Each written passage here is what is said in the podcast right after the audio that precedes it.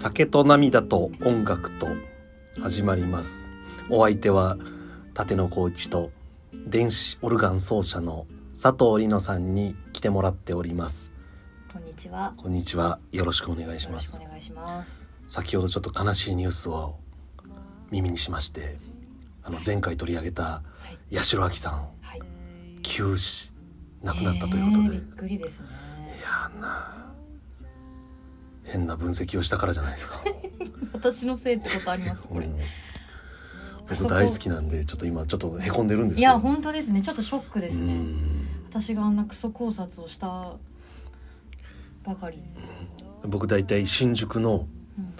汚い路地で飲む時はうん。涙声を聞きながら飲むんですようんうんうん。涙声知ってます涙声ちょっと知らなかったです。夜の新宿裏通りディリディギディギディンってこうもうねうん。新宿なんですよ、めちゃめちゃ新宿ですうね。ん、なんかそうそれを聞きながら情景がね。日本酒飲むのが好好きなんです染みるよね。ちょっとね、えーでも気持ちを切り替えて冥福をお祈りはしいます。我々は我々のできるこのポッドキャストを頑張るしかないですからそうですね。はいできることを。あのー前々回ぐらいの配信でも言ったんですけどはい。僕の母親が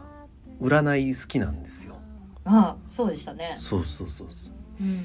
でなんかつい最近ですねどうやらうちのおかんが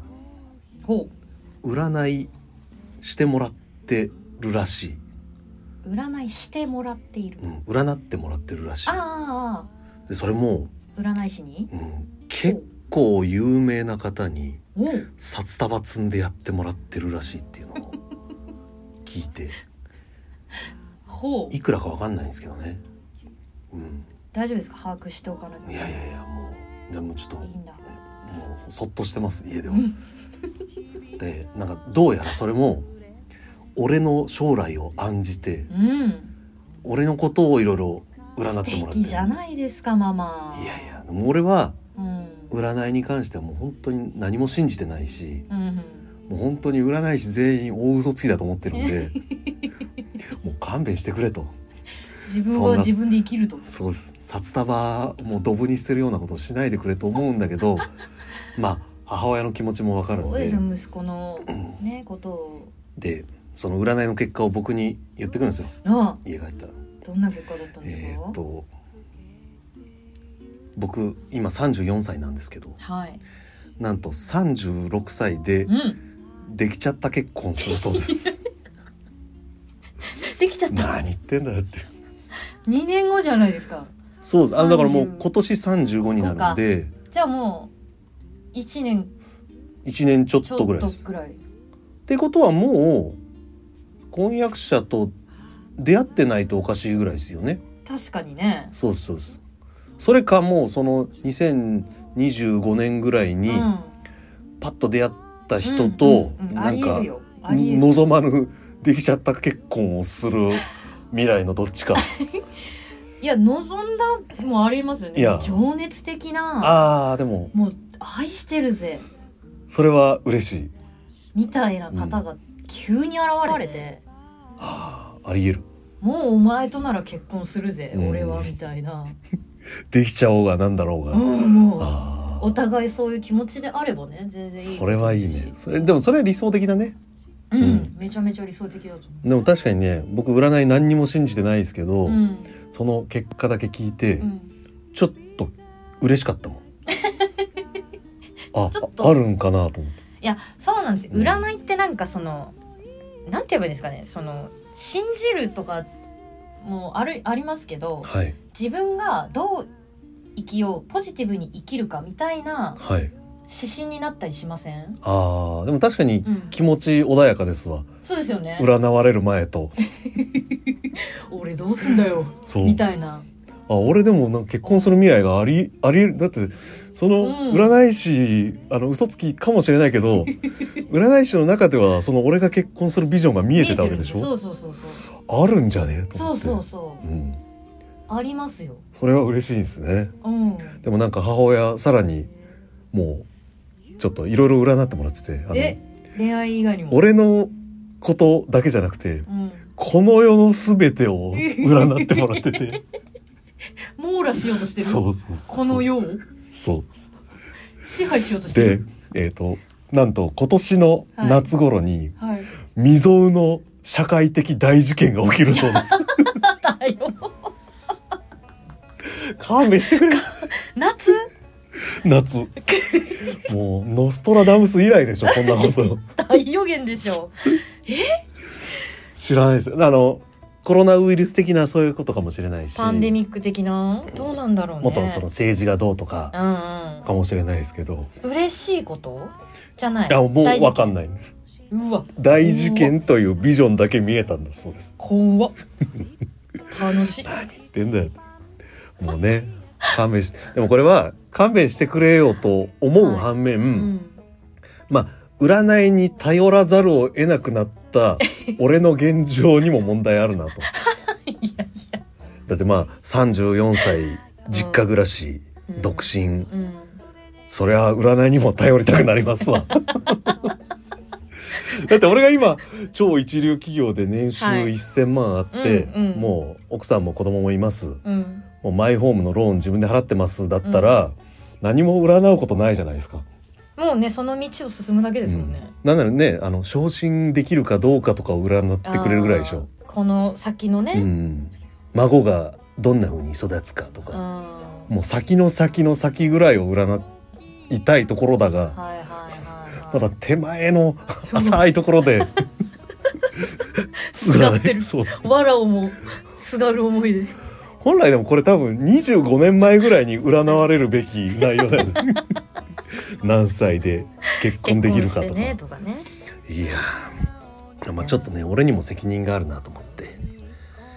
そんなこと言はいまないですけどねしたかっこいいですよなんか本当に舘野さんはえ、その、なんだろうなやっぱり男のもう俺はこうやって生きてやるぜ感がすごくてやっぱその一緒にねこうやってはい、はいポッドキャスト撮ったりとかしてると、はあ、いうんや全然あえのー全然悪くない生き一方般してる的な幸せな家庭を築きたいんですけどなんあかそうでしたかそうあらそうでしたうんなんかうん全ごめんなさい然そうは見えなかっただとしたらもっとやることあるよあるだとしたらもっとやることあるあるかな、ん麻雀などしてる場合じゃな いよだとしたらね確かに、うんリーチ打ってる場合じゃなかった場合じゃないああそうかそうなるほどねちょっとうん改だとめしてたこの、らねリノさんはなんはかい最近ありましたか、最近あのーちょっと電車ではいあのーおじさんあるおじさんと出会ったんですうん何も知らんあの知らない担任のおじさんですよ、はいはいそれがですねちょっと怖くて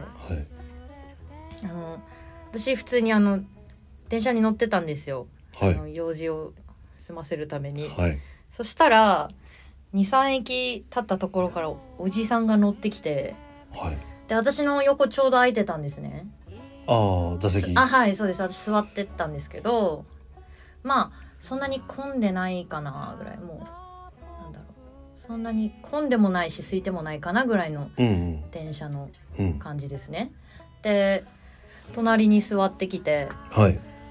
なんかもうその時点でなんかブツブツブツブツはいなんとかなんとかかんとかかんとかなんとかかんとかはいって言ってるような感じのおじさんはいはいが隣に座ってはいはいうわやば新年早々やばって思ったんですよはいはいそしたら向かい側にはいおばさま2人がはい座ってらしてて、はいまあお話ししてたんですよたわいもないあおばさま同士おばさま同士はがいその会話をしてて、はいまあそんなに気にならないかなぐらいの声量だったんですけど、はいはいまあまあなんかな話してる内容は聞こえるなぐらいうんのうんは感じでし、お話ししてて、いそしたら隣のはいまさかおじさんがですねまさか。怖い怖い怖い怖い。ちょっと。隣のおじさんがですうんうるせえんだよみたいなことを言い出したんですはいはいはいあなんか言ってらっしゃるはいはと思ったんですけどそんな気にしないい、うで、ん、 2駅3駅ぐらい過ぎてはいそしたら急におじさまがはい「うるせえんだよ!おーシャウト」シャウトであすーはい「どっか行けよ!」うんみたいな感じで、はおばさま2人に言い出したわけですよ。はいうわっと思ってすごい瞬間最大風速だぐらいの感じでうわってきてはいでおばさまたちもポカンとしちゃってはいで電車もシン まあ、あの、やばいやつがいた時の独特の空 気感。キンみたいな感じになっちゃって3度ぐらいちょっと気温下がるやつ冷えね。ちゃったんですよ。はい。うわーと思って、、はいい。や一番あなたがうるさいよーとかっまあてでも心の中でね。その時、特等席にいるわけですよね、そう自分は。そう自分あそう並んで LR でいうとこの L ピーク超えてるんですよ ね。そうなんですよメータみたー、いな真っ赤。メーター。ピーンぐらいメーター行ったぐらいの声量が、はいわっわっやばいってなったんですけどキーンってなった空気感のままそのままガタンゴトンガタンゴトンと電車進んでいくわけはですよ、い。で私も携帯を見ながらなんかいろいろ携帯をいじりながら過ごしていたらはい。今度はですよはい。隣のおじさんがはい。多分私にですよえ携帯ばっか見てんじゃねえよえこっち来た来た 隣に来たっ怖っ なんか。てなっちゃってなるなる。なりますよなねる。渡すいみたいな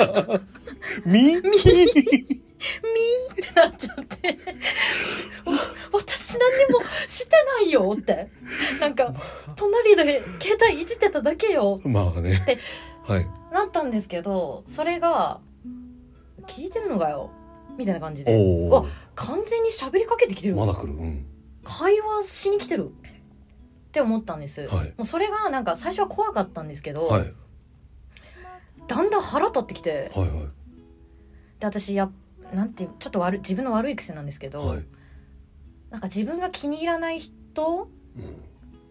ん、にはとことん意地悪したくなっちゃうんですよおうおうでだもんでそのおじさんうん隣同士でじゃないですかはいその肘をめちゃくちゃに張ってうんおじさんの動きを妨害したんですよえ こう何ガしてシャンっんて何してんねんこう携帯をそのままいじっうて、んはい肘をグンって当てておじさんのえうん肘に、うん肘と肘がこうぶつかって、うんもうプロレスですよこんなのうんしてそしたら「何なんだよ」みたいな切れ始めてうん「いやそりゃそうだよな」そそれはそいつに一理あるわ、違うでもうんだって私携帯いじられてるだけで、うんきいじってるだけで怒られるのなんでだろうって思ったんで、はいもう腹立ってきて、はいはいもう肘バンバン肘ば、うん肘張ってですよガッてひおじさんの行動をブロックしたわけですよはいそしたら「何なんだよ」って言いながら、はい多分おじさんが、まあ、駅で降りてって先にはいってよこっちが何なんだよみたいなうんこうなんかちょっとなんて言えばいいんですかねもやもやした話な んですけどこれってはいどれが正解だったのかなと思って私どういう対応を取ればなんか良かったのかなと思ってああちょっとリスナーに投げかけてみる投げかけてもいいで すかこれちょっとコメントくださいあコメのントそういうおじさまがいたらはいどういう対処をすればいいのかっていうああ別にだって私邪魔してたわけじゃないし、うんまあ最終的に肘で邪魔しましたけど、はいおじさんのことはただ普通に携帯をいじって電車の中で、まあ、一般、まあ、す過ごす過ごし方あをーしてたわけですよ、僕の場合はねうん、その状況だったらあの逃げるのはダセえなって思うんですよいやうんでかい声出されて、うんああやべえって思って逃げるのはすごい嫌なんで、うん、あくまでそここには居座るんだけど私もそうです私もそうですでなんか直接言われてもうん無視でうんもう何事もなかったかのようにただして過る、ごすうんまあそれが一番いいかあの反抗もしないもうちょっと私の、私の中の子供心が出ちゃってそれでもなんか肘張っちゃったこうやってそちら側の才能を持ってんじゃないですかちょっとえどういうこと そちら側の人間になれる才能を持って ますよ私が、うんいや丸く収めようとしてないじゃんしてないですね、うんやあのーやったんぞのやうん臨戦態勢でしただってなんでやねんえこっちがじっと我慢するかうんいや私にはできなかったいやいやいやもうか弱い女ならこうどっか違う車両とか行くよまあねそれが一番賢いしその、まあ、今思えば何もせずにうん気にしないふりが多分一番ベストだとは思うんですけど、もうその時の私はもうかかりにかかっちゃって「なんだってやるか」みたいな感じのモチベーションになっちゃって肘張っちゃった。それこのポッドキャストのネタとしてはすごくいいけど、うん女の行動としてはあまり良くないね一危険すぎ一 るちょっとネタとしてはすごく仕上がりがいいんだけど、うん、まあちょっとね何もされないようにねちょっと気をつけなそがうら、ですね確かにねもう本当何があるかわかんないからね、じゃあっていう企画はい行っていいですかじゃあねはいお願いしますえー今回はですね語り継ぎたい小話よっ有名な人物物場所などにまつわる小話を聞いてもらうコーナーです僕が1個持ってきたんで今日はちょっとそれを聞いてもらおうかなとお願いします思うんですがはい格闘家安田忠雄の日本一不器用な肩車おー日本一不器用な肩車ちょっと本のタイトルみたいでいいでしょそそられますねう安田忠雄さんご存知ですかちょっとちょっと、まああの知らなかったこれ聞いてるうん十人の中で知ってる人多分一人か二人ああそぐらいの人なんですけどう、じゃあ知らないかもな、えーまあ簡単にプロフィールをね、うんえー生年月日1963年10月9日生まれ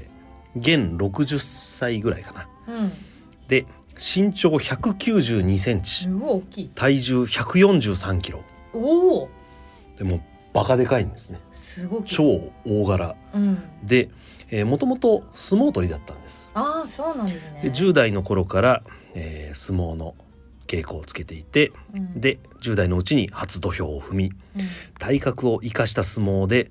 小結びまで昇進したがうん28歳で相撲取りを引退うんそして翌年1993年29歳にして新日本プロレスに入門しプロレスラーに転向しましたあそうなんだ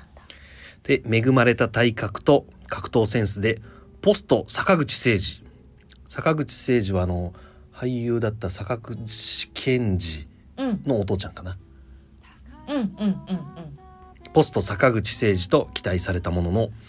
大きなチャンスを与えられることもなく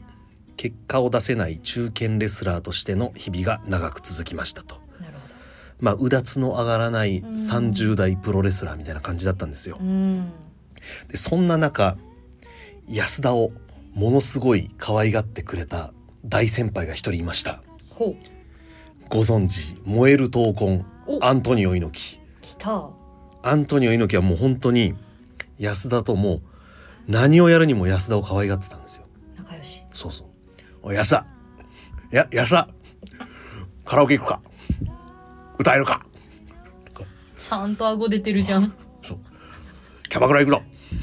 キャバクラ行ける かとか分かんないですけどねきっとねそんな感じだったんですよ イメージですよねでこの安田もあのニックネームがキャッチコピーか猪木イズム最後の継承者とか言われていあてーよくあるよね猪木がその晩年というかうん最後の方までずっと可愛がってたうんのがこの安田忠雄だったんですねう。んうんでその猪木の誘いもあって2001年当時37歳の安田に「おい安田安田総合やらないか総合格闘技やら ないか」という誘いがありまして、えー37歳で安田忠雄総合格闘技デビュー。はあでこれ2001なんです1年なんですけど2001年うんうん当時 K1 ブームの絶頂なんですねはいはいあのそうです武蔵とかねあそうですミルコ・クロコップだとか、はいはいはいはアいーネスト・ホーストとかボブ・サップだとか、はいはいはいあの時代なんでまあシェそイホこーにマンとかね乗っかったわけなんですけどもで総合格闘技デビューするんですけどうん猪木の後ろ盾もありデビューわずか3戦でなんと大晦日の猪木ボンバイエ2001でメインイベントに大抜擢されるんですね大晦日よくやってますよね K1 ねそうですようんであんないろいろ k 1ファイター超有名なのがいる中そうそう3戦目で安田忠雄が大抜擢されるんですすごいでその対戦相手がなんとあのジェロム・レ・バンナですあなんか聞いたことあるそうですまああの超超一流有名ですよね超有名ですでこれを大晦日に生中継でやるということで対戦が決定したんですけども下馬評では圧倒的ジェロム・レバンナいやそうよねそうですよねまあ安田忠夫そもそもプロレスラーなんで、うんまあ、あの本気で打撃をやってるわけじゃないんですよね、うんうんなんで、まあ、本気のガチ k 1ファイタートップクラスとはちょっとあの戦い方がね戦いにならないだろううんうんうんというふうに言われていたんですがなんとえその下馬評を覆しえジェロム・レバンナからアンクルホールドで大金星を奪うえというすごいすごいですよねでもうお客さんもうわーってなっ盛りて上がりますよもうね全員スタンディングオベーションいなんやですそけりどゃそうだでこれだけだとただのいい話なんですけどおう安田忠夫に家族とのアナザーストーリーやりまして、ええーまあこのわーってなってる時に客席に華奢な女の子が一人いて高校生ぐらいの、えうんその子にすごいカメラが寄るんですようんうんでこれあの動画で出てるんで YouTube でよくあのあるんであーぜひ見てほしいんですけど見ますね女の子すごい抜かれるんですよでその女の子、うん安田忠夫の可愛い可愛い一人娘いやでも女の子一人で見に来てるんですよ応援にーほお母さん普通来るじゃないですか家族でううんお母さんの姿はないんですよでなんでお母さん一緒に来てないのっていうのもちょっとこれは説明しなきゃいけないんですけど、説明してください、えー安田忠夫実はうん超ギャンブル依存症でものすごい借金を抱えているんですね。はでまあこれいろいろエピソードがありまして、えーまあちょっとネットで調べてるので言うと元来ギャンブル好きで相撲取り時代相撲部屋に極道まがいの借金取りが相撲部屋にですよたびたび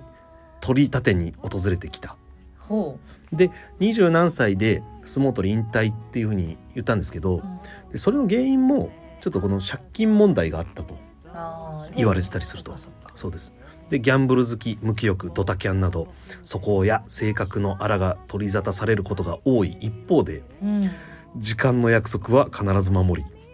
旅行の準備を出発前日に全て済ませたりする几帳面な一面も伝えられているとい変な人やん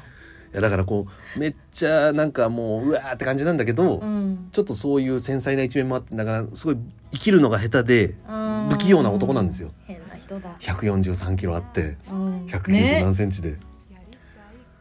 ていうあのバックボーンがありましてなるほどでその大量の借金が原因で妻に多大な迷惑をかけななるほど離縁となりました、なるほどえー、と離婚ではなくもう離縁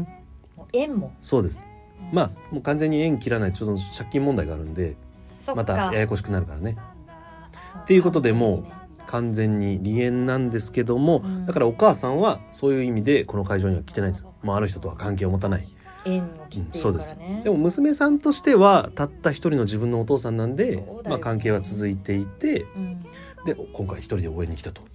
えっと娘さんはお母さん側に行ったんですかあそうですもちろんあーだけれどもはい応援に来たとそうですそうです、うんなるでもこの娘さんとしても複雑でほどうんあのうちのパパ頑張れではあるんだけいやどそうですよね自分の大好きなお母さんにすごい迷惑をかけて、うんお母さんを傷つけて苦しめて大変我々も貧乏な思いをさせられたうーんそんなお父さんだけどでもよくわかんないけどあのフランス人には勝ってほしいみたいな だからこれ客席をねすごい抜かれるんですよカメラであうんの戦ってる途中、うんうん絶妙な顔してるんですいよねやずっそうとですよね「頑張れ!」でもなくうんしかもあのお年頃の高校生ぐらいの女の子いやでそうすからそうそ「頑張れ!」でもなく絶妙な顔しうて難しい顔してるんですよ そうなんでねすこれぜひ YouTube で見てくだあさい見たいそれ、で「頑張れ!」でいてで結局その試合奇跡の大逆転勝利をするんですけど、うわーって客席になるじゃないですか、うんうんうんでもう花吹雪舞いまくりですよ、うんそしたらですねあのリングサイドにいたアントニオ猪木がリングに上がってきてうん「やつらバカ野郎!」って言って思いっきりビンタして思いっきり抱きしめるっていうもううなわんかこ素こね敵素敵でしょめっちゃ素敵でそれでまたお客さん「うわー!」いやそれはそうだ、もう歓喜の渦になんちゃらかんちゃらってこの実況がすごい言ってんですようん、でそんな中その後にリングに上がってきたのが娘さんですよ。そうそして今娘さんが「なんとかなんとかで」とか実況が言うんですよう。ん、でそれ多分娘さんそのカメラで抜かれるのも多分い嫌なんですよね。嫌ですよだって冬休み明け絶対クラスメートにいじられるじゃないです か。当時男子高校生みんな年末あれ見てますからう。ん、そうですよね、うん、安田お前めっちゃ映ってたじゃないかとか。ねテレビ出てたなお前みたいなしかもあんな大男の娘だなんて。ういやだからちょっとちょっと絶妙な顔してるんですよその時ん、も恥ずかしい感じの、でも、うんその安田忠夫もう興奮してますから、うんアドレに出まくってて「もうわバーッと、うんーい!」って娘見つけるたび見つけてすぐ「わーい勝ったぞ!」って言って、うん思いっきり走ってって、うん143キロで怖い怖い、思いっきり抱きしめて、うんそのまま肩車してリング上を走り回るんですうわ素敵じゃないでもその間娘さんは「やだ下ろしてよ落ちるよ」マジの嫌がりしてるんですよいや怖い怖いだって192でしょ嘘怖っその映像が YouTube に残ってます 見ましょうみんなこれ見ましょうねこれもうこのねあの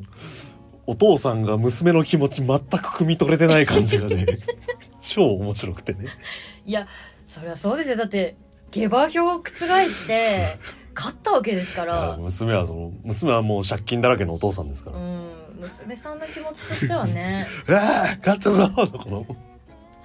不器用な男だなって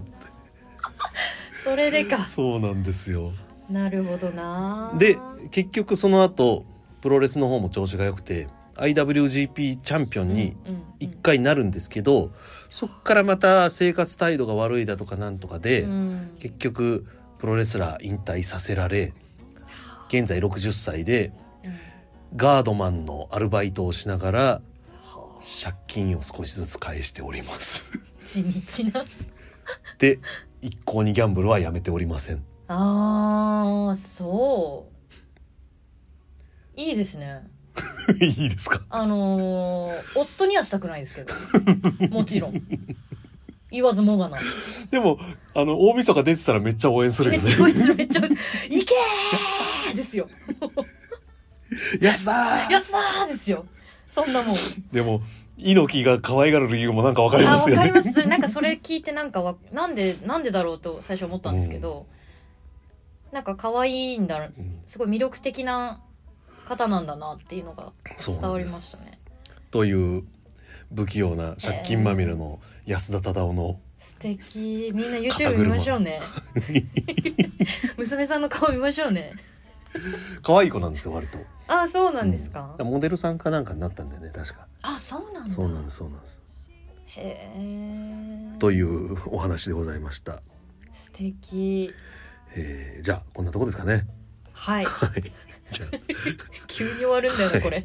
つも思うけどあありがとうございました。